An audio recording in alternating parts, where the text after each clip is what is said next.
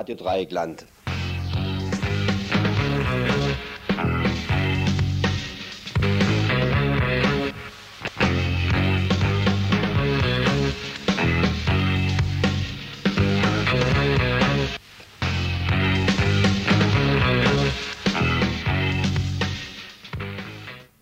Ihr hört das Tagesinfo vom 13. Februar 1992. Guten Abend, hier in unserer Info. So erstmal vielleicht unsere Telefonnummer. Das ist Freiburg 0761 und dann die Telefonnummer 31028. 31028 in Freiburg. Dann zuerst mal ein paar kurze Meldungen äh, Massenverhaftung in Baskenland, Venezuela vor dem Putsch. Ja, die Venezuela-Meldung war schon eine längere Meldung. Dann gibt es einen längeren Beitrag und zwar zur Tarifrunde, einen kürzeren Kommentar zu der Tarifforderung, die dieses Jahr erhoben wird. Und dann habe ich ein Interview geführt mit einer Frau, die in der Freiburger Uniklinik als Krankenschwester arbeitet und die so ein bisschen die dortige Stimmung und das Verhältnis zur ÖDV, was in diesem Bereich herrscht, schildern wird. Dann gibt es einen Prozessbericht, und zwar ein Prozess hier aus Freiburg. Ein Mensch wurde verknackt, der vor anderthalb Jahren, als die Franzosen ihr letztes Großmanöver abgehalten haben, an der Blockade dieses, äh, dieses Manövers auf der Schwarzwaldstraße beteiligt war. Der Mensch kommt live ins Studio, den interviewen wir dann. Und dann kommt einen Kommentar und zwar zum Prozess gegen Erich Mielke, der derzeit in Berlin angelaufen ist. Ein weiteres Thema, eigentlich sollte meine Mitmoderatorin hier auch noch vorlesen, das schafft sie aber gerade nicht. Also, dann steht hier noch Skin-Prozess in Ravensburg. Ähm, das Ergebnis ist ja gestern bekannt gegeben worden. Fünf Jahre für einen Skin, der einen Angolaner in Ravensburg umgebracht hat. Ja, und dann Bötzingen, Bötzingen Horror oder wie kauft man eine Wohnung in Freiburg? Veranstaltung, Kalender und wenn jemand äh, uns was erinnern will oder Veranstaltungen oder ein Kommentar oder eine Kritik oder ein Hinweis, dann bitte anrufen.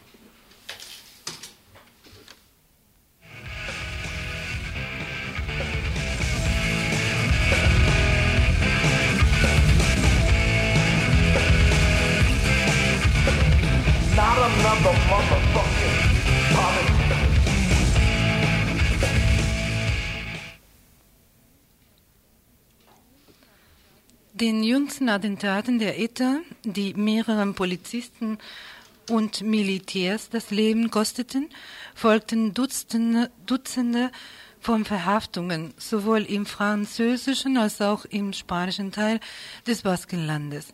In den vergangenen zwei Wochen wurden 48 mutmaßliche Mitglieder und Kollaborateure der bewaffneten Organisation verhaftet. Viele von ihnen sagten vor Gericht aus, sie seien geschlagen und gefoltert worden.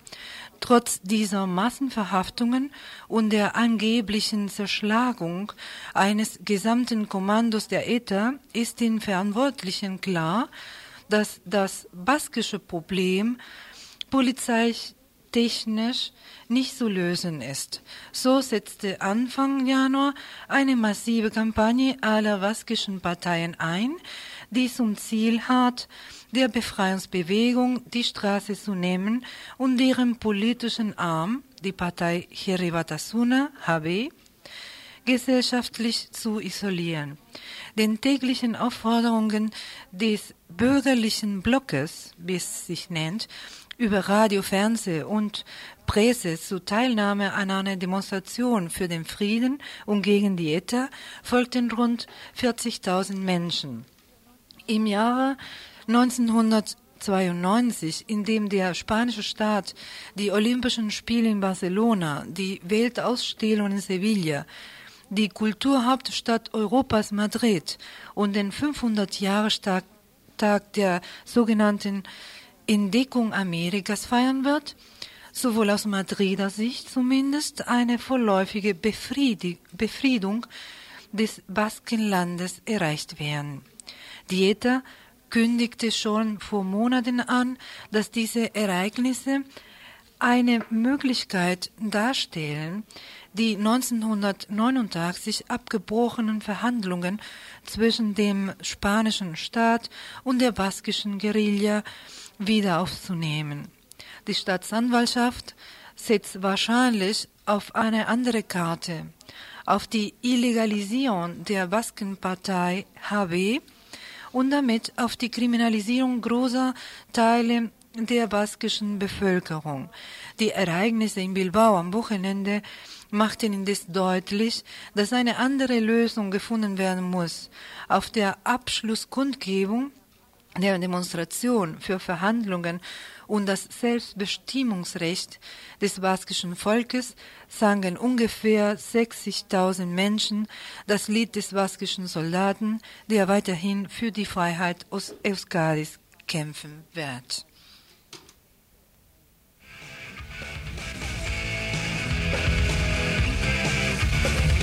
Not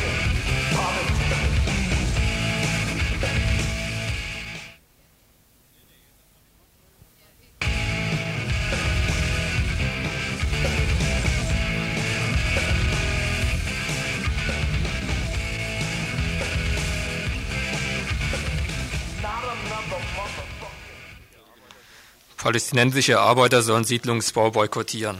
Die Vereinigte Nationale Führung der Intifada hat die palästinensischen Arbeiter zum ersten Mal dazu aufgerufen, unverzüglich die Arbeit beim Siedlungsbau in den von Israel besetzten Gebieten niederzulegen. Mit dieser Erklärung, mit diesem Aufruf hofft die Vereinigte Führung, den besonders seit der Einwanderungswelle russischer Juden nach Israel forcierten Siedlungsbau einzudämmen. Zitat, das hemmungslose Tempo der israelischen Besiedlung stellt eine Gefahr für die palästinensische Zukunft dar. Zitat Ende.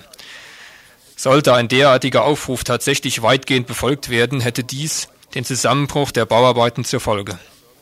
Palästinensische Baufirmen sollten für die ca. 40.000 betroffenen Arbeiter Ersatzarbeitsplätze zur Verfügung stellen. Gleichzeitig fordert die Vereinigte Führung zu einem anderen Umgang mit Personen auf, die der Kollaboration mit den israelischen Behörden verdächtigt werden. Sie fordern, Zitat, Vorsicht und Toleranz, Zitat Ende, damit nicht Unschuldige angeprangert und Todesurteile fälschlich und voreilig gefällt werden. Nachdrücklich verurteilt sie den Anfang Januar begangenen Mord an dem amerikanischen Archäologen Dr. Klock, der an der palästinensischen Birzeit-Universität beschäftigt war.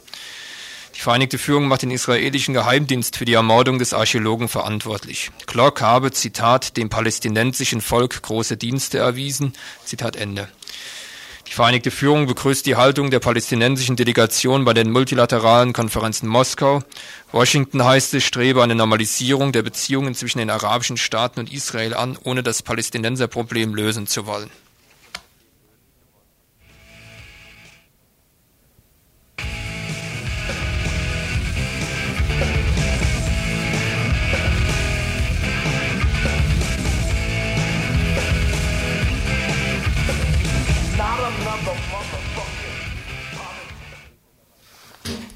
Ich lese jetzt am Flugblatt vor, das dazu auffordert, Unterschriften für die Freilassung von Bernd Rösner zu leisten. Freilassung von Bernd Rösner heißt es da. Bernd Rösner ist seit über 16 Jahren politischer Gefangener in der BRD. Er ist einer von fünf haftunfähigen politischen Gefangenen und der Gefangene aus der RAF, der am längsten der permanenten systematischen Isolationshaft unterlag. Die Bedingungen der Isolationshaft waren und sind über die Jahre zusätzlich gekennzeichnet durch permanente Kontaktverbote und Störungen von Besuchen und Briefwechsel, Arreste, Bunkerstrafen. All die Jahre wurde ihm ein Arzt oder eine Ärztin seines Vertrauens verweigert. Zehn Hungerstreiks haben nichts an seiner Situation geändert. Die Folgen sind gravierend.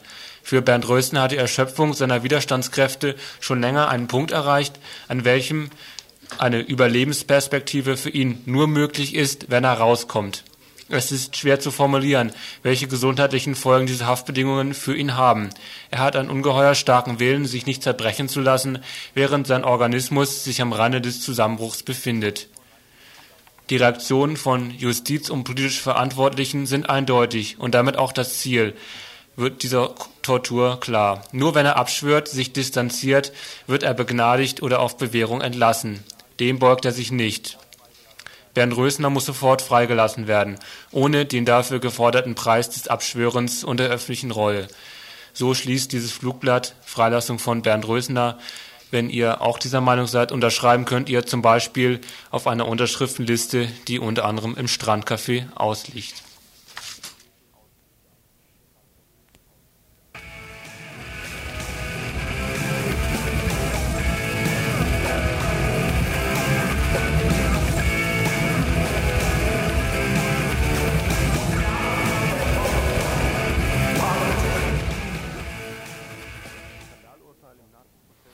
Skandalurteil im Nazi-Prozess vom Verfassungsgericht aufgehoben. Fast zwei Jahre ist es her. Es geschah am April des, am Abend des 15. April im Jahre 1990. Zwei Nazis versuchten gewaltsam die Wohnung des Presseverantwortlichen der Freiburger Stadtzeitung der MLPD, unsere Stimme, zu stürmen. Dabei zerstörten sie vollständig die Wohnungstür mit einem Schaden von 650 D-Mark. Kurz vorher drohten sie per Telefon, hier ist die NSDAP Aufbauorganisation, wir schlagen euch die Bude ein, in zwei Minuten sind wir bei euch, dann ist es schade um dein nettes Gesicht, Heil Hitler.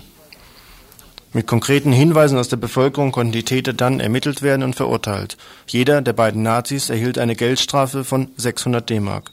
Den entstandenen Sachschaden mussten sie selbstverständlich auch zahlen. Doch damit war die Sache nicht abgeschlossen.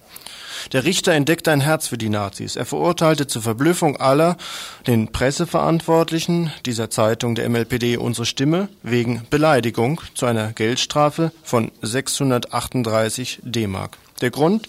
In einem Artikel in der Stadtzeitung Unsere Stimme wurde einer der beiden Täter als Nazi bezeichnet. Gegen dieses Skandalurteil wurde dann Verfassungsklage beim Bundesverfassungsgericht in Karlsruhe erhoben. Dieser Beschwerde ist jetzt stattgegeben worden. Damit wird das Urteil wegen der angeblichen Beleidigung aufgehoben und steht erneut zur Gerichtsverhandlung. Die Aufhebung dieses Schandurteils wird als Erfolg gewertet für alle Antifaschistinnen und Antifaschisten. Wie kam dieser Erfolg zustande? Nach Einschätzung der MLPD war es vor allem ein Ausdruck der Entschlossenheit, mit der die Anwohner und Anwohnerinnen im Wohngebiet die Nazis entlarvten. Durch die Zeugenaussagen vor Gericht trugen sie ganz wesentlich zur Verurteilung der Nazis bei und ließen sich auch nicht einschüchtern. Wie gesagt, also die Neuauflage dieses Prozesses wird am kommenden Mittwoch, den 19. Februar 1992 in Freiburg am Amtsgericht stattfinden, um 11 Uhr.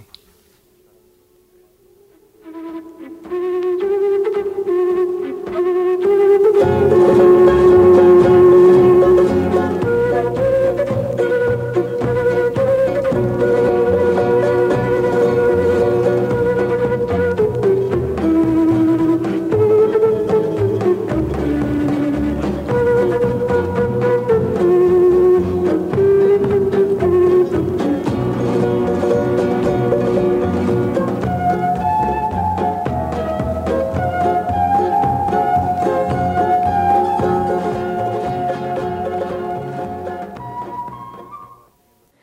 hört das Tagesinfo vom 13. Februar 1992. Wir haben die Beiträge etwas umgestellt. Jürgen Gresslin von dem Rüstungsinformationsbüro ist bereits im Studio. Es geht um den Blockadeprozess, der gestern vom Amtsgericht in Freiburg stattgefunden hat. Jürgen Gresslin, da seid ihr nochmal wieder ganz schwer zur Kasse gebeten worden. Insgesamt 2200 Mark hat die Strafe wegen Blockierung eines französischen Manövers im Jahr 1990 gekostet oder sollte sie kosten. Sie ist ja zur Bewährung ausgesetzt worden. Seid ihr mit diesem Urteil zufrieden oder war eure Erwartung eine ganz andere? Wir haben plädiert auf Freispruch, ich denke zu Recht. Dieses Urteil steht in der traurigen Tradition vieler Urteile gegen Pazifisten in der Friedensbewegung.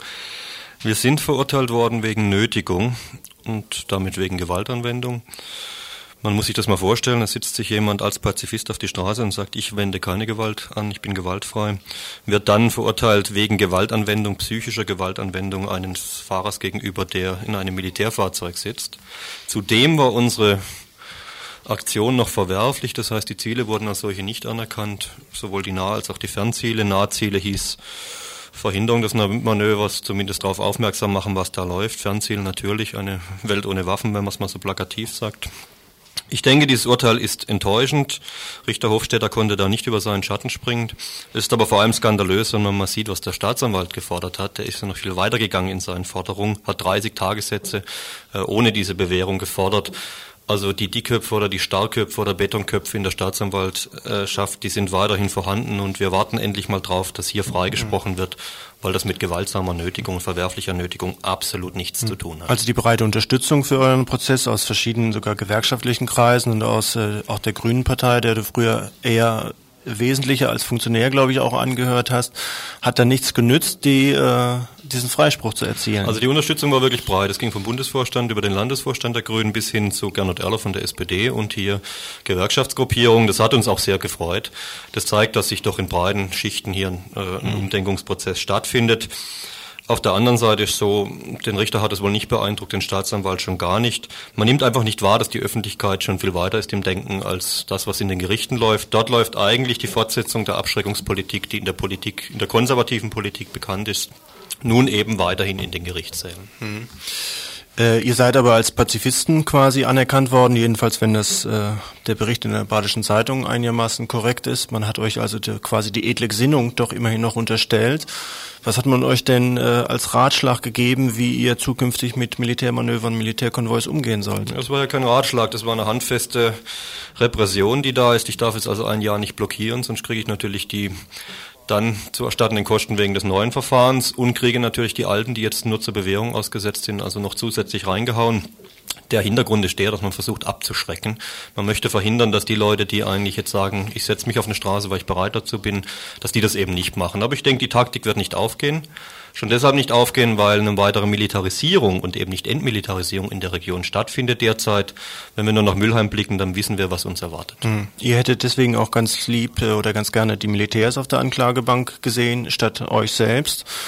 Äh, die Militärs, die eigentlich ja die auch Verantwortlichen sind, diese Militärmanöver durchzusetzen aufgrund von so einer militärischen Strategie. Äh, wie denkst du jetzt, die französische Armee haut ja eigentlich mehr oder weniger ab, zumindest hier aus Freiburg. Wird es weiterhin äh, Militärmanöver geben, auch von der französischen Armee, oder muss man sich mehr auf die bundesdeutsche Armee konzentrieren? Also mein Schlussplädoyer hat damit geendet, dass ich sage, wir sind die völlig falschen Adressaten, der Schaschabs und ich. Die richtigen Adressaten wären gewesen Chevènement als ehemaliger Verteidigungsminister, der den Auftrag gab, der Offizier, der das de facto ausgeführt hat, oder der Fahrer, der jetzt, sagen wir mal, tatsächlich genötigt hat, denn die Franzosen waren eigentlich diejenigen, die die Räumung erzwungen haben durch eine Eigenblockade auf der mhm. Schwarzwaldstraße. Ähm, in Mülheim läuft Folgendes. Äh, es war ja so, dass die deutsch-französische Brigade bisher in Böblingen war, jetzt umzieht nach Mülheim und gleichzeitig aufgestockt wird zum Armeekorps.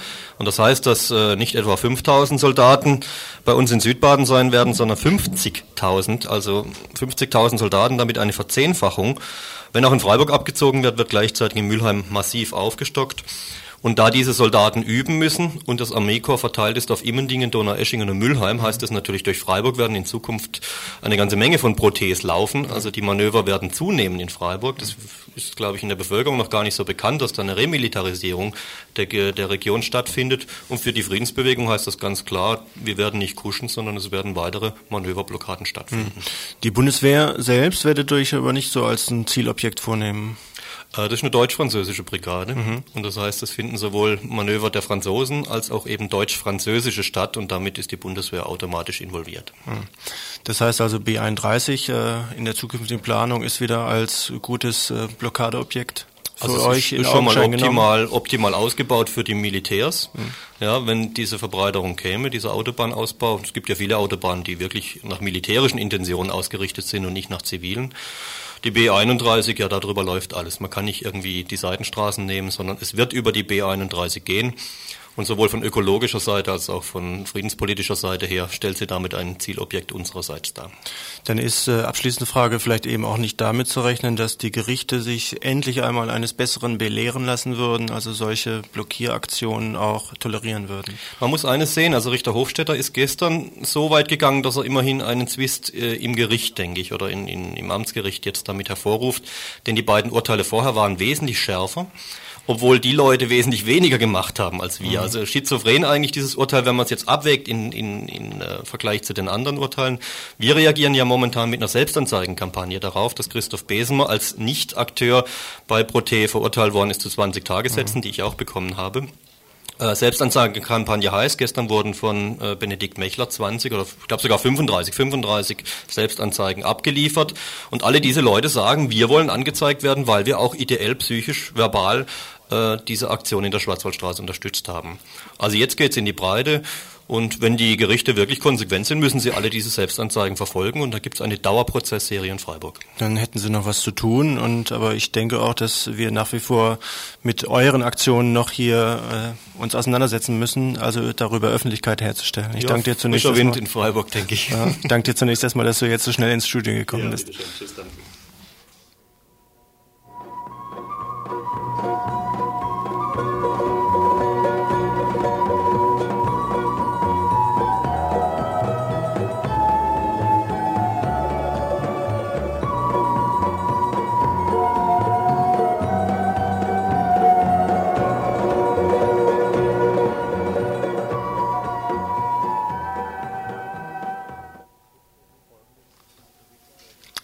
Folgenden ein Bericht über den Putschversuch in Venezuela, der in der Nacht auf den 4. Februar stattgefunden hat, von einem Menschen, der in Venezuela sich gut auskennt, haben wir das dankenswerterweise zugeschickt bekommen. In der Nacht zum Dienstag, den 4. Februar und im Verlauf des Tages scheiterte der Sturm von Fallschirmjägern auf das Präsidenten, auf die Präsidentenresidenz in Caracas. Carlos Andrés Pérez sprach von einem Mordversuch auf seine Person. Er scheint Grund zu haben, sich persönlich zu fürchten. Seit in den 60ern das Militär freiwillig die Macht abgab, haben sich in Venezuela regelmäßig zwei politisch programmatisch nur wenig voneinander abweichende Parteien, in etwa vergleichbar mit CDU und SPD, an der Regierung abgelöst. Beide sind, bezogen auf das Land mit knapp 20 Millionen Einwohnern, unverhältnismäßig mitgliederstark und gleichermaßen korrupt. Präsident Perez kommt aus dem sozialdemokratischen Lager, der Aktion Democratica, ist einer der Vizepräsidenten der Sozialistischen Internationale und tritt gerne außenpolitisch als moderater Vermittler zwischen dem armen Süden und dem reichen Norden auf. Die von ihm einst initiierte Verstaatlichung der Ölindustrie hat ihn persönlich zu einem der reichsten Männer des Landes gemacht. Auch in der Landwirtschaft soll er als Großgrundbesitzer und Viehbaron nicht eben am Hungertuch knabbern.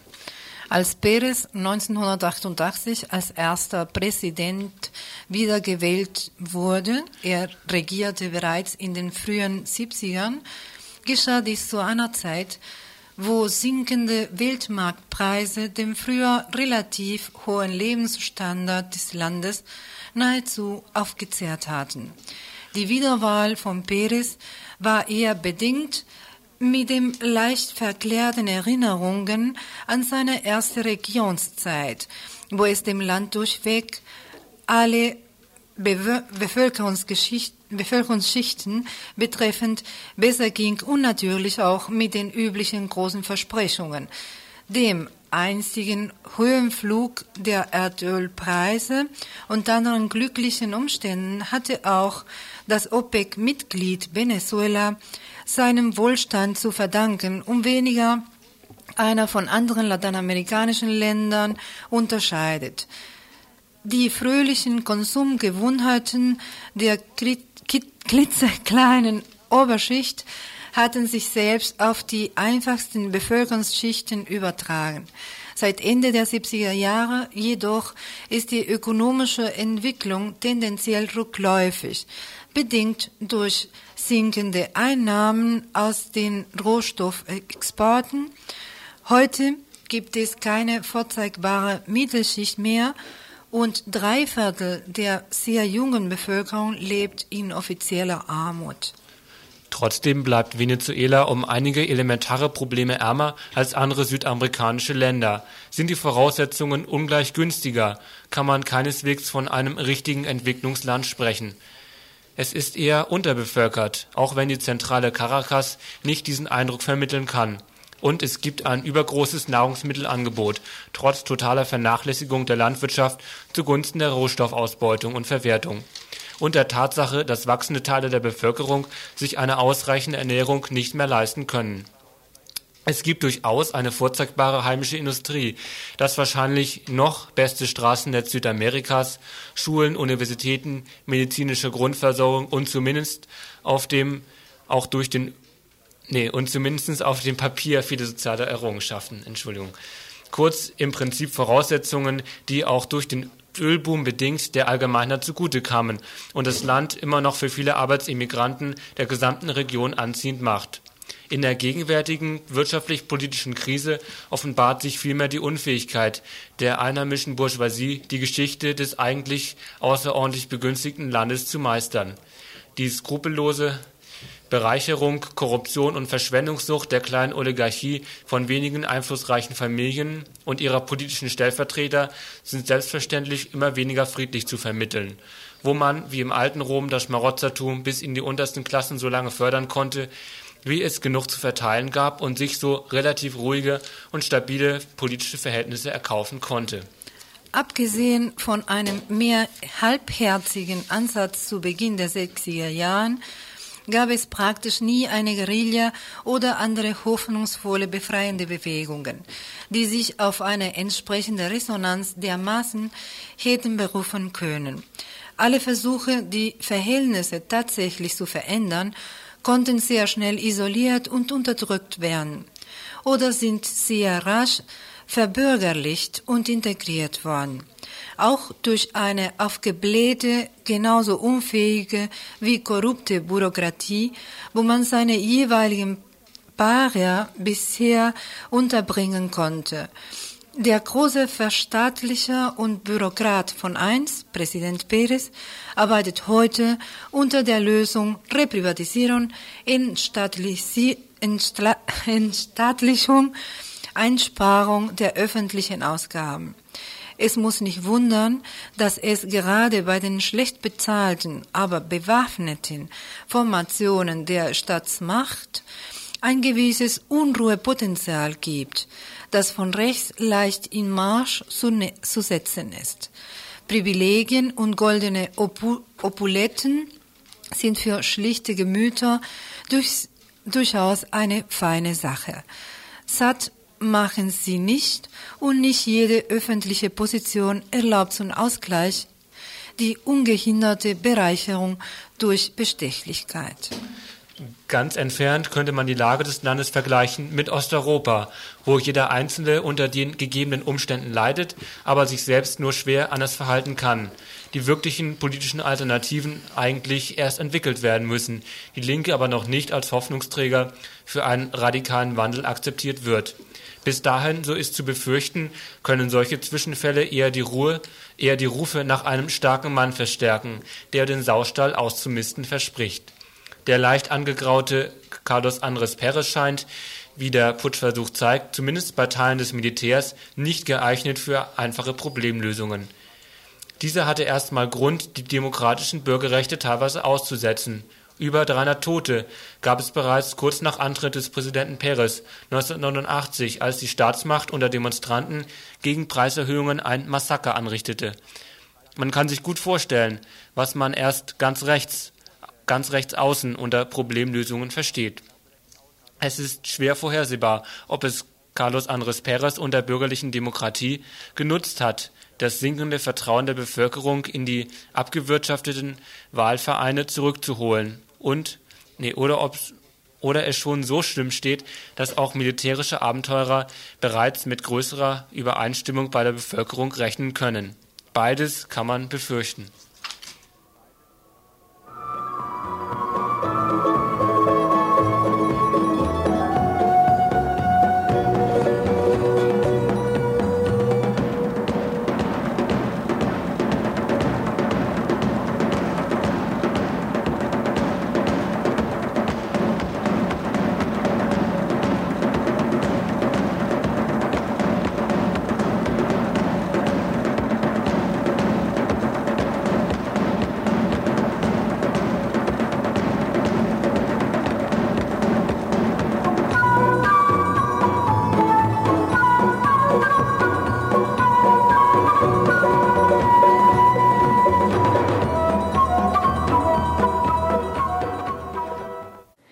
Hört das Tagesinfo vom 13. Februar 1992. Ja, kommen wir wieder zurück nach Freiburg. Äh, zwei Beiträge, die sich aufeinander beziehen, und zwar gehen beide über die Tarifrunde 1992 im öffentlichen Dienst. Der erste Beitrag beschäftigt sich kritisch mit der Lohnforderung bzw. mit der mit ja, mit der allgemeinen Propaganda gegen zu hohe Lohnforderungen. Am Freitag, den 7. Februar, fand das erste kurze Gespräch zwischen den beiden Tarifparteien statt. Die Gewerkschaft ÖTV fordert 9,5 Prozent mehr Lohn und 550 D-Mark mehr Urlaubsgeld für alle. Ergebnis der ersten Tarifverhandlungen war, außer den nächsten Termin für den 21. Februar festzulegen, die Botschaft, so wie 1991, darf nicht noch einmal hingelegt, hingelangt werden. Das Ergebnis damals war 6 Prozent mehr Lohn. Daraufhin ganz erschreckt und beschämt habe ich mich, ein ganz normales ÖTV-Mitglied und im unteren Drittel der Lohnskala angesiedelt, daran gemacht, meine Gehaltsstreifen von 1991 rauszusuchen und zu schauen, wo und wie ich denn so erbarmungslos hingelangt habe 1991 auf Kosten der Allgemeinheit. Da da tatsächlich, schwarz auf weiß enthüllte sich meine Schande. Aufgrund des Tarifabschlusses schnellte mein Bruttolohn um 202 D-Mark in die Höhe. Davon profitierte mein Nettolohn um 108 D-Mark. Bloß Mist, dass zur gleichen Zeit meine Miete um 130 D-Mark gestiegen war. Dagegen war wohl mein Absahnen etwas verborgen geblieben. Doch aufgepasst, da sehe ich auf dem Lohnstreifen von Juli 1991 folgendes. Da habe ich einen Soli-Zuschlag von 46 D-Mark. Doch oh weh, die haben den ja abgezogen. Das muss wohl ein monatlicher Soli-Abschlag sein. Also neu gerechnet. 108 D-Mark Nettozuwachs minus 46 D-Mark Solidarität macht 62 D-Mark plus im Monat. Was sagte Dr. Seiters im ersten Verhandlungstermin? Der Tarifabschluss des Jahres 1991 ist in diesem Jahr auch nicht annähernd wiederholbar. Was hier also so ausschaut, als wenn es auf Lohnsenkungen rausläuft, eben beschrieben an einem Beitrag, der auch im Arbeitsweltradio schon gelaufen ist, heute ab 16 Uhr wird im Folgenden in einem Interview von einer anderen Sichtweise aus beleuchtet. Zwei Wochen gab es hier am Donnerstag im Info ein Interview mit dem ÖTV-Gewerkschaftssekretär Rainer Geist, der damals die Forderung der ÖTV in der diesjährigen Tarifrunde erläutert hat. Im Folgenden, ein wenig als Kontrast gedacht, ein Interview mit einer Krankenschwester, die hier an der Uniklinik arbeitet. Die erste Frage war, wie dort an der Uniklinik die Forderungen nach mehr Gehalt seitens der ÖTV diskutiert und aufgenommen wurden. Ich beobachten konnte, wird sie eigentlich im Moment, wenn dann sehr wenig diskutiert. Ich meine, ich habe natürlich keinen Einblick in alle Bereiche, aber zumindest fürs Pflegepersonal kann man sagen, dass die Leute eigentlich relativ wenig darüber reden. Aber für höhere Löhne müsste doch eigentlich eine Begeisterung herzustellen sein. Ja, schon. Also im Prinzip wollen die Leute natürlich auch mehr Lohn, ist völlig klar, aber es gibt jetzt halt irgendwie nicht äh, keine Organisierung oder also weder außerhalb der ÖTV noch innerhalb der ÖTV irgendwie äh, jetzt geschlossen dafür einzutreten oder so. Also es gibt es einfach nicht. Das war 88 anders. Aber die ÖTV müsste doch jetzt irgendwie eine Werbekampagne starten, um für einen möglichen Streik schon eine Mobilisierung anzufangen. Ja, das wundert mich eigentlich auch. Das müssten sie, das tun sie aber nicht. Ich habe noch kein einziges Flugblatt in, an der Uniklinik gesehen, wo in irgendeiner Form überhaupt erstmal die Forderungen vorgestellt werden. Also ich kenne die Forderungen aus diesem ÖTV-Magazin und aus dem Fernsehen. um diese relative Ruhe an den Kliniken von Seiten des Pflegepersonals verstehen zu können, muss man wohl doch nochmal auf 1988 zurückgehen, auf eine relativ starke Bewegung, den sogenannten Pflegeaufstand. Ja gut, okay, angefangen hat es damit, dass in Frankreich die Krankenschwestern gestreikt haben und das hat sich, ähm, ist dann irgendwie hier rübergekommen, so als Vorbild von Organisierung, weil die haben solche unabhängigen Versammlungen gegründet, also außerhalb von den Gewerkschaften. Und dann sind hier in der BRD in fast allen Städten auch unheimlich viele Leute auf die Straße gegangen. Also ohne die ÖTV erstmal und haben ihre Forderungen ähm, gestellt. Die wollten halt irgendwie einen ganz bestimmten Betrag an Geld mehr, 500 Mark mehr war damals die Forderung in allen Städten und mehr Personal und einfach bessere Arbeitsbedingungen. Das war halt irgendwas, wo man auf die Straße gegangen ist und seine Wut über die verdammte Situation in den Kliniken rausgeschrien hat, dass einfach alle arbeiten mussten wie verrückt und man quasi nichts dafür gesehen hat. Die Bewegung von 1988 hat langfristig doch einige Erfolge gebracht, die meine Interviewpartnerin jetzt beschreibt. Also man kann sagen, dass ein, Teil von, dass, dass sich die Krankenhausbetreiber schon irgendwie was überlegt haben, um diesen Druck, der auf dem Personal gelastet hat, ein bisschen zu entschärfen. Und zwar hat sich das dann da, stellt sich das jetzt da in Form von einer gewissen Arbeitsteilung, so wie es in anderen Ländern vorher schon gab oder so, wie in der Schweiz oder in England oder USA, was weiß ich. Was man davon hält, ist eine andere Frage. Aber das ist jetzt auf jeden Fall so, dass es jetzt sogenannte Stationssekretärinnen gibt, die irgendwie die Büroarbeit erledigen. Also das sind auch meistens Krankenschwestern, die dann halt irgendwie Telefonate erledigen, Patienten anmelden etc. etc. Und die dir also diese blöden Verwaltungsarbeiten schon mal abnehmen, die einen ziemlich großen Teil der Zeit geschluckt haben beim Arbeiten. Und dann gibt es Leute, also das machen dann meistens Zivildienstleistende, die ähm, Patienten durch die Gegend transportieren, was sonst auch immer viel Zeit weggenommen hat. Ähm, auch, dass du mitbestimmen kannst, wie viel Arbeit du hast. Das wurde auch eingeführt, was irgendwie wirklich sensationell ist.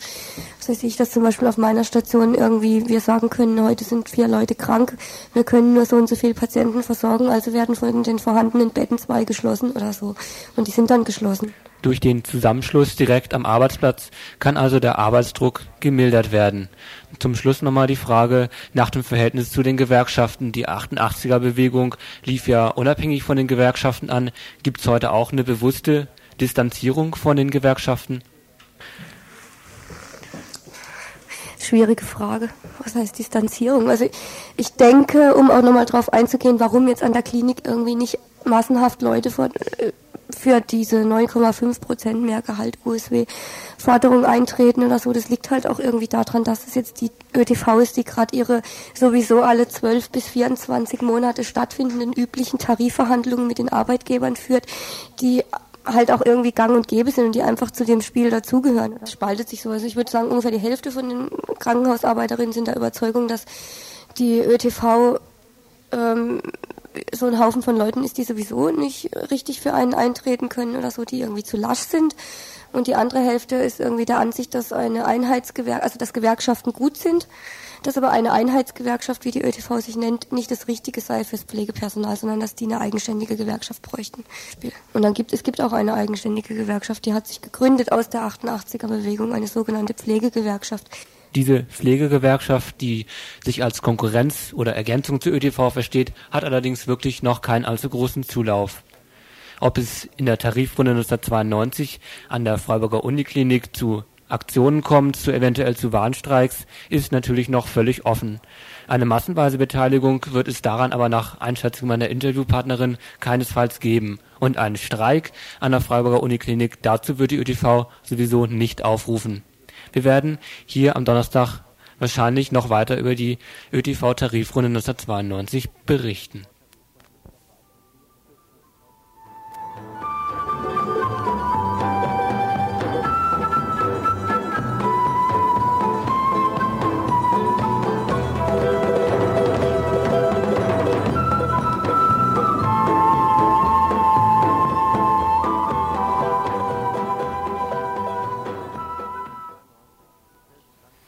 1992 Prozess Landgericht Berlin, angeklagt Erich Mielke. Die folgende Geschichte geht ein ganzes Stück weit in die Vergangenheit zurück. Es ist ja nicht so ungewöhnlich, sich mit der Vergangenheit zu beschäftigen, das täte einigen ganz gut. Wenn hier in der Vergangenheit und in die Vergangenheit gesprungen wird, so aus einem wichtigen Grund. Im Jahre 1929 gab es einen 1. Mai. In diesem Jahr war die traditionelle 1. Mai-Demonstration ziemlich gefährdet. Es gab da einige aus der SPD, die den 1. Mai schon damals abschaffen wollten. Und es gab Arbeiter und Arbeiterinnen, die wollten diesen seit 40 Jahren bestehenden 1. Mai einfach nur als Kampftag erhalten. Am 1. Mai in Berlin hieß der Polizeipräsident Zörgiebel Karl Friedrich. Zörgiebel gehörte der SPD an. Für den 1. Mai waren Demonstrationen in Berlin verboten. In Hamburg und in München war das damals etwas anders. Aber in Berlin versammelten sich trotzdem viele Menschen zum 1. Mai. Im Roten Wedding wurde schon immer etwas kämpferischer dieser Tag gefeiert. Die Demonstrationsleitung war nicht darauf aus, die Bullen an militärischem Gehabe zu überbieten. Sie wussten, wo es richtig war, sich taktisch auch zurückzuhalten. Die Bullen hatten damals allerdings was anderes vor. Der 1. Mai 1929 sollte die Schwächen der Republik offenlegen die Vorbereitung für den Faschismus sollte dieser, dieses Datum als notwendig erscheinen lassen. Ausnahmezustand Schießbefehl. Ein Einzelhändler, der im falschen Augenblick aus dem Fenster schaute, kriegte eine Kugel direkt in den Mund geschossen. Ein Krämer, der über die Straße eben ein Bier holen wollte, wurde von staatsoffiziellen Kugeln niedergestreckt. Es wurde also erschossen. Zum Schluss wurden 36 Leichen gezählt, ermordet von der schießwütigen Polizei. Die Justiz hatte mit dem 1. Mai ihre eigenen Schwierigkeiten, wie man sich denken kann. Die sozialdemokratische Presse schrieb wohlwollend, die kommunistische Presse war verboten. Ein paar Monate später wurde bereits geschossen, wenn Demonstrierende laut sangen oder linksverdächtig waren. Im Jahr 1930 wurden, nach der bekannten Zahl, 46 Linke ermordet, die meisten dann bereits von Faschisten ermordet. Im Jahre 1931 wurde dann zum Beispiel der Arbeiter Fritz Auge von einem Bullen erschossen. Ein weiterer Toter, den die Bullen auf dem Konto hatten. An der Litwas-Säule erscheint ein Plakat. Für einen erschossenen Arbeiter fallen zwei Schubo-Offiziere. Am 9. August 1931 werden zwei dieser Schupo-Offiziere am Bülowplatz in Berlin erschossen. Schweinebacke und Husar wurden sie genannt. Die liegen dann tot am Bülowplatz, der heißt übrigens heute Rosa-Luxemburg-Platz. In Berlin wird dieser Tage ein Prozess abgespult, der an Geschichtsverdrehung wenig Parallelen aufweist, aber ein konsequentes Verfahren war es der bundesdeutschen Justiz schon gelungen, die Nazizeit in all ihren Phasen vollends auszuleuchten und den letzten Scharfrichter zu verurteilen, so baggern sie sich heutzutage weiter in der Vergangenheit vor. Es ist also nicht so ungewöhnlich, in der Vergangenheit nachzugraben. So fing dieser Beitrag an. Das täte einigen sogar sehr gut.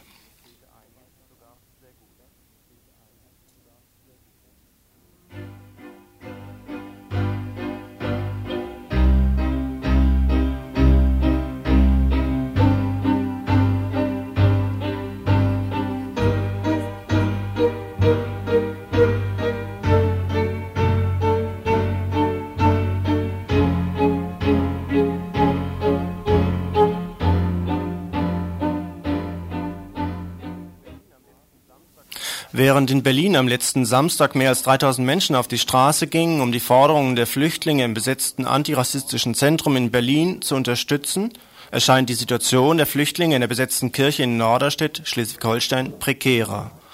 In der bei Hamburg gelegenen Gemeinde kämpfen die Flüchtlinge seit mehr als fünf Monaten um ihr Aufenthaltsrecht gegen die Zwangsverschiebung in die Ex-DDR.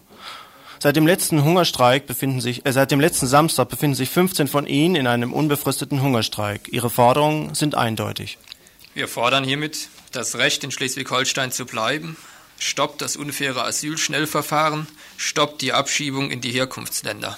Seit mehr als fünf Monaten also ist die Situation von ihnen ungeklärt. Die Behörden sind untätig. Die Kirche drückt die Presse, hetzt. Das wirkt sich auf die psychische Situation der Flüchtlinge aus. Und das soll wohl auch so sein. Das ist wohl auch bezweckt. Während der fünf Monate Widerstand haben wir unter den Auswirkungen der Nazi-Angriffe in der Ex-DDR und dem Druck, den Kirche und Regierung ausüben, gelitten, aber wir ziehen es vor, in Schleswig-Holstein zu bleiben. Es ist kein Vergnügen für uns, in einer Kirche zu leben und auch hier besteht die Gefahr eines rassistischen und faschistischen Angriffs. Aber der Unterschied ist, dass wir dann nicht allein und isoliert sein werden wie im Osten. Ferner ist Isolation eine Methode, die Asylverfahren verschlechtert. Überall in Deutschland gibt es Rassismus, aber der Grund, warum wir uns hier sicher fühlen, ist, dass die Leute seit Jahren mit Ausländerinnen vertraut sind und beschützende und informative Unterstützung leisten.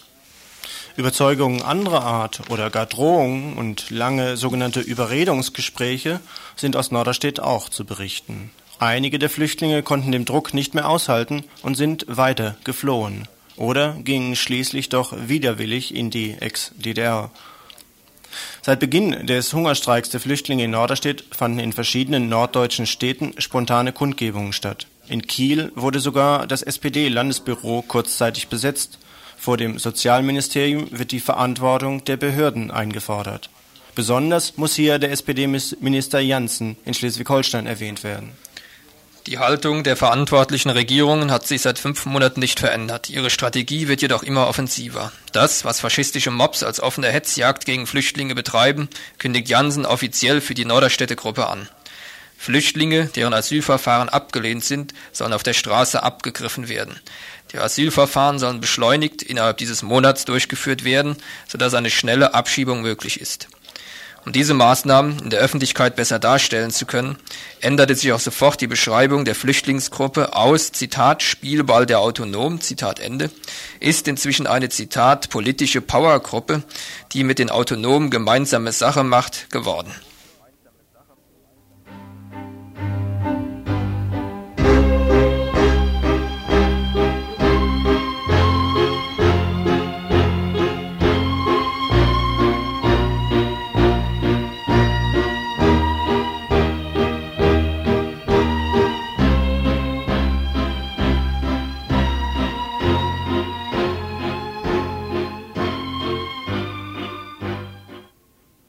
Ihr hört das Tagesinfo vom 13. Februar 1992. Juni 1991 in Friedrichshafen.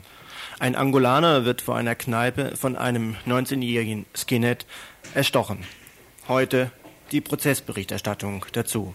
Zum Skinhead. Er ist bereits mit 12 da dazugekommen. Mit 14, 15 hat er sich das Outfit zugelegt und war begeistert eben vom Zusammenhalt und vom Stolz in der Gruppe. Er bezeichnet seine Freunde heute nur als korrekte Leute. Und dort hat er dann also über ein älteres Skinhead Infomaterial bekommen über NF, DVU, NPD, was ihn auch begeistert hat, so wie alle anderen in seiner Gruppe. Also ein für Skins relativ typischer Werdegang. Daraus resultieren dann auch Angriffe auf eine Gaststätte in Ravensburg im Herbst 1990, auf das Jugendhaus in Friedrichshafen im Februar 1991. Inhaltlich haben die Skins nichts zu bieten. Deutschland ist halt mein Vaterland, war ein Zitat von ihm. Andere Völker und Kulturen interessieren ihn nicht. Ein weiteres Zitat. Allerdings kennt er sich in der deutschen Kultur auch nicht genau aus. Wie sich herausgestellt hat, das Einzige, was er nennen konnte, war gerade nur Beethoven. Und das war also, es, es, war, es war nichts anderes als Floskeln, was der Mario von sich gegeben hat. Aus solchem Denken kommt dann also ein Angriff wie im Juni 1991 in der Friedrichshafener Kneipe Bleibtreu zustande. Nach den Zeugenaussagen, dass der Agostinho in diesem Bleibtreu saß und sich unterhalten hat, der Mario konkret auf ihn zugegangen ist, ihn als Drecksnigo beschumpfen hat, White Power gerufen und ihn aufgefordert hat zum Rausgehen. Draußen vor der Kneipe ging es dann zur Sache. Drei Messerstiche in Herz und Lunge. Also er beschreibt sämtliche drei Messerstiche. Er hätte beim ersten und beim zweiten keinen Widerstand gespürt und deswegen nur drittes Mal zugestochen. Und das kann man also alles ganz genau und exakt beschreiben. Das ist ein bisschen verwunderlich. Trotz 2,7 Promille. Ja, und wenn es dann über die Skinheads geht, da ist er dann um einiges ruhiger gewesen als äh, über den direkten Tathergang, den er übrigens auch nur falsch geschildert hat. Das war wohl. Jetzt in Ravensburg der Prozess. Fünf Jahre für diesen 19-jährigen Skinhead. Unser Prozessbeobachter hält die Strafe dennoch für zu gering. Warum? Weil diese fünf Jahre erstens nach dem Jugendstrafrecht ausgesprochen wurden und man damit rechnen kann, dass also nur sieben Zehntel der Strafe tatsächlich absitzen muss. Äh, ein halbes Jahr Urhaft wird natürlich auch angerechnet. Das heißt, man kann damit rechnen, dass er in zweieinhalb bis drei Jahren wieder draußen ist und er hat sich nicht äh, komplett von der Skinhead-Szene distanziert. Er nennt sie weiterhin seine Freunde und Kameraden. Und da gehe ich also mal davon aus, dass er aufgrund seiner ganzen Vorgeschichte, das heißt über 20 Schlägereien, die bekannt sind, äh, laufendes Verfahren nur wegen unerlaubten Waffenbesitz und Sachbeschädigung, eine Woche Jugendstrafe hat er schon mal gekriegt wegen Schlägerei und so, äh, dass er ganz offensichtlich in die Richtung weitermacht und sich auch nichts überlegt hat, sonst wäre es nicht zu dem Mord gekommen. Die Forderung in diesem Prozess ist gewesen, dass der politische Hintergrund dieses Mordes vor Gericht zur Sprache kommen muss. Aber es ist wohl anders gelaufen.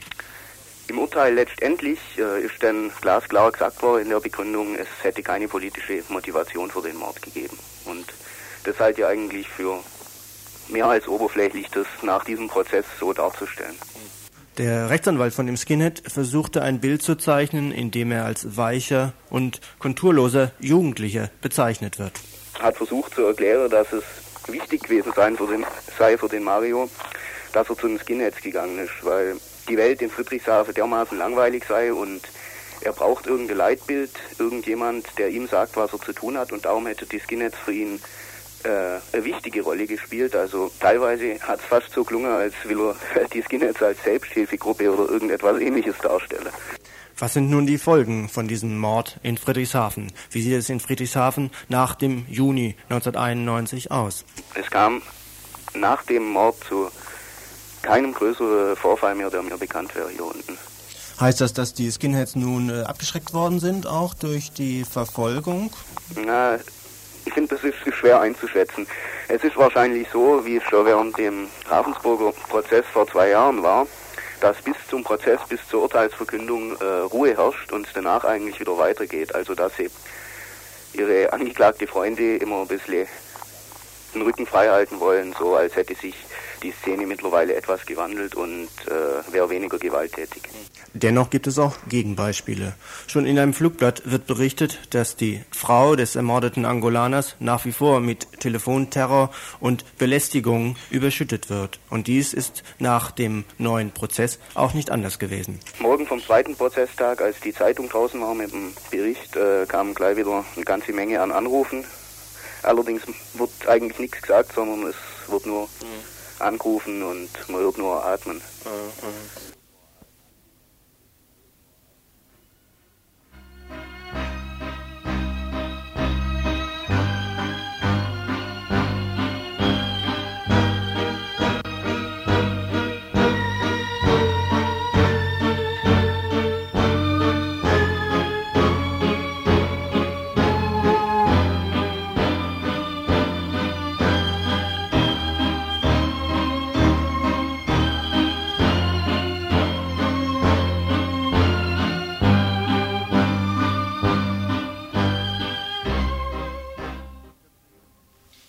Leserbrief ist an die Badische Zeitung abgeschickt worden.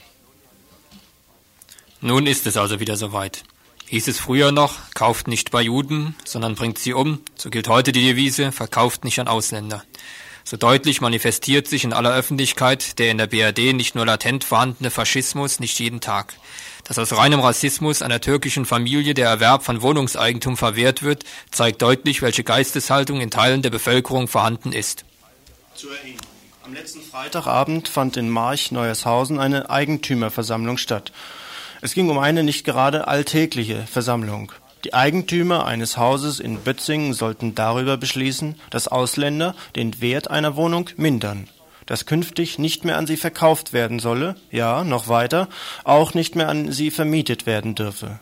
Konkret der Anlass, ein Eigentümer oder eine Eigentümerin in diesem Fall wollte an einen türkischen Mieter verkaufen. Dieser, der türkische Mieter, wollte die Wohnung kaufen, er wohnt ja auch nicht gerade erst seit gestern in der Wohnung. Nun mag man über den Kauf von Wohnungen unterschiedlicher Meinung sein. Wenn es um rassistische Kategorien geht, die hier Geltung kriegen sollen, dann wird es ernst. Für ein Wehret in Anfängen ist es in unserem Lande schon zu spät. Aber sich wehren und Widerstand leisten gegen eine solche offen rassistische und faschistische Gesinnung ist die Pflicht eines jeden Einzelnen. Der Mieter dieser Wohnung, Herr Selvi. Äh, ich wohne in diesem Haus seit fünf Jahren. Äh, ich tue ja in diesem Haus weiter zu wohnen und äh, diesmal habe ich vor, Eigentümer zu sein, nichts anderes.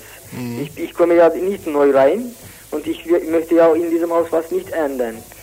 Zum Verbot des Kaufs der Rechtsanwalt des türkischen Mieters. Ist Ihnen in Ihrer Praxis eine ähnliche Situation schon einmal vorgekommen? Nein, absolut nicht. Und ich äh, kenne auch äh, keinen entsprechenden Vorgang, der sich anderweitig abgespielt hätte. Den einzigen Hinweis in der Literatur, den ich gefunden habe, war ein Urteil, in dem also klar gesagt wurde, ein Eigentümerbeschluss, in dem Verkauf an einen türkischen Staatsangehörigen generell äh, untersagt wird, ist also nicht in Ordnung, ist nichtig. Was mag der Grund des Hausverwalters sein, einen derartigen Beschluss auf die Tagesordnung zu setzen? Dazu der Mieter. Mit Deutschen kann er, darf er nicht machen. Mhm. Und er versteht, weil die meisten Ausländer mit der Sprache Schwierigkeiten haben, die verstehen nicht, die sollen nicht verstehen. Und er kann machen mit denen, was er will. Dennoch ging nicht alles so einfach über die Bühne am vergangenen Freitag in March Neueshausen auf der Eigentümerversammlung der Wohnungseigentümer eines Wohnhauses in Bötzingen.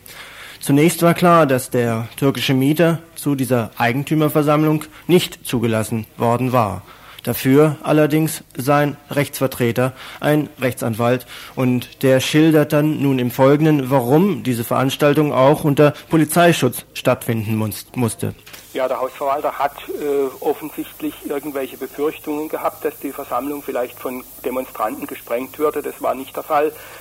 Äh, er hat dann versucht, mich als Anwalt, ich war bevollmächtigt von einem Eigentümer, des Raumes zu verweisen. Ich habe mich geweigert. Dann hat er zunächst eine äh, Mehrheitsentscheidung herbeigeführt, die mich auch des Raumes verwies. Dem bin ich auch nicht nachgekommen. Daraufhin habe ich dann vorgeschlagen, er soll doch versuchen, mich durch den Wirt, denn das Ganze fand in einem äh, Nebenzimmer einer Gaststätte statt, entfernen zu lassen. Der Wirt sah sich dann, der Kram dann, sah sich dann auch außerstande und ich ging eben nicht und habe dem Verwalter dann eben empfohlen, er solle doch die Polizei holen, damit die mich rauswerfe. Und die Polizei kam dann, hat aber, äh, nachdem ich den Sachverhalt aufgeklärt habe und auf meine Bevollmächtigung hinwies, ihm den Gefallen nicht getan. Das Ergebnis dieser Eigentümerversammlung ist gewesen, dass äh, faktisch der Betroffene die Wohnung nicht kaufen darf. Ne? Äh, so ist es richtig. Also nach jetzigem Stand. Dieses Ergebnis wird natürlich nicht das endgültige bleiben, weil hier ja äh, mit Mitteln des Rechts eben dieser Verkauf doch noch äh, sicher durchgeführt werden wird. Es wird ein Beschluss gefasst, äh, dass äh, jeder Erwerber eine Selbstauskunft an den Verwalter abgeben muss. Und diese Selbstauskunft, die hat sich der Verwalter schon ausgedacht und auch äh, den Eigentümern vorgelegt. Da muss man also restlos äh, über seine Vermögensverhältnisse und über alle Arbeitsverhältnisse und Arbeitsverhältnisse Ehefrau, Arbeitsverhältnisse Kinder, was für Schulden man hat und so weiter und so fort bis ins letzte Detail äh, Auskunft erteilen und man muss den Verwalter auch noch bevollmächtigen, dann, wenn er es für notwendig hat, sich noch weiter zu informieren. Also ein einfach unmögliches äh, Ansinnen.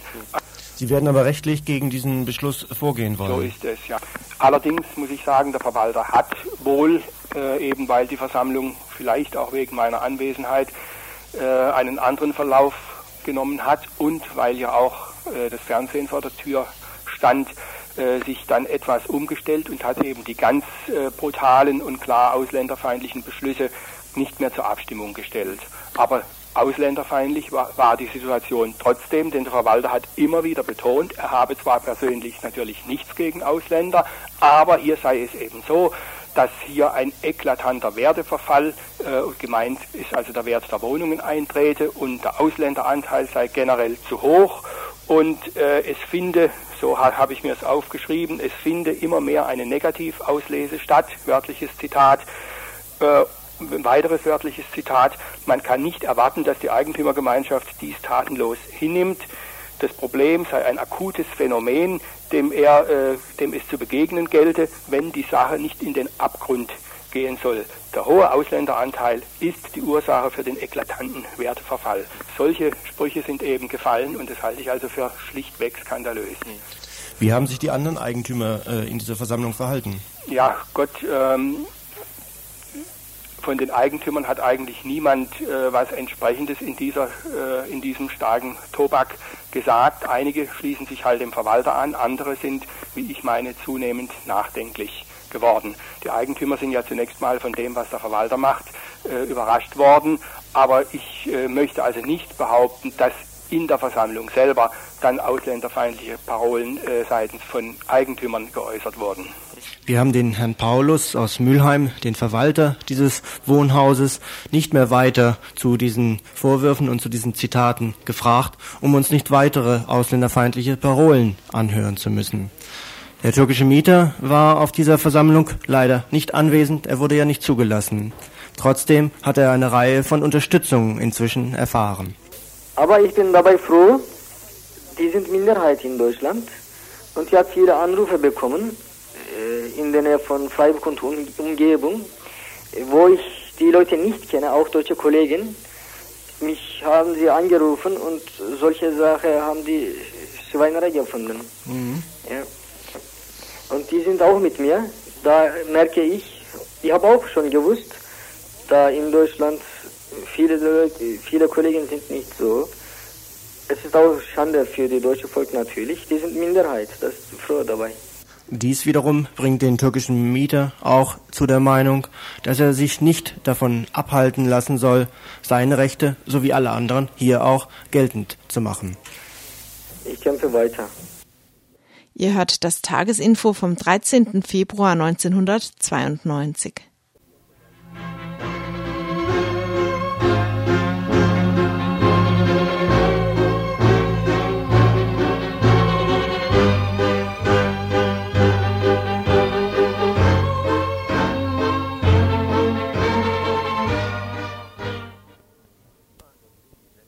Verantwortlich für die Sendung waren Egon und Egon und die Sendung hieß auch am heutigen Donnerstag das Tagesinfo von Radio Dreieckland.